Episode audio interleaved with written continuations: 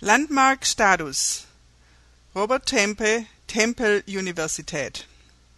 In dieser Studie versucht man, die virtuellen Netzverbindungen von gut sichtbaren speziellen Gebäuden in der Innenstadt von Philadelphia durch einen Prozess der NURBS Oberflächenbehandlung hervorzubringen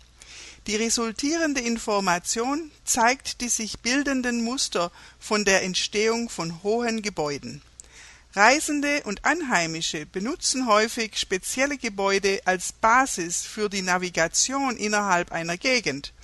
Mit dem planometrischen Diagramm der speziellen Gebäude artikulieren entstehende Muster nicht nur die derzeitige Situation, sondern zeigen auch künftige Verbindungen mit der Möglichkeit hohe Gebäude auf solche Weise zu platzieren, um eine einheitliche Gruppe von Gebäuden zu formen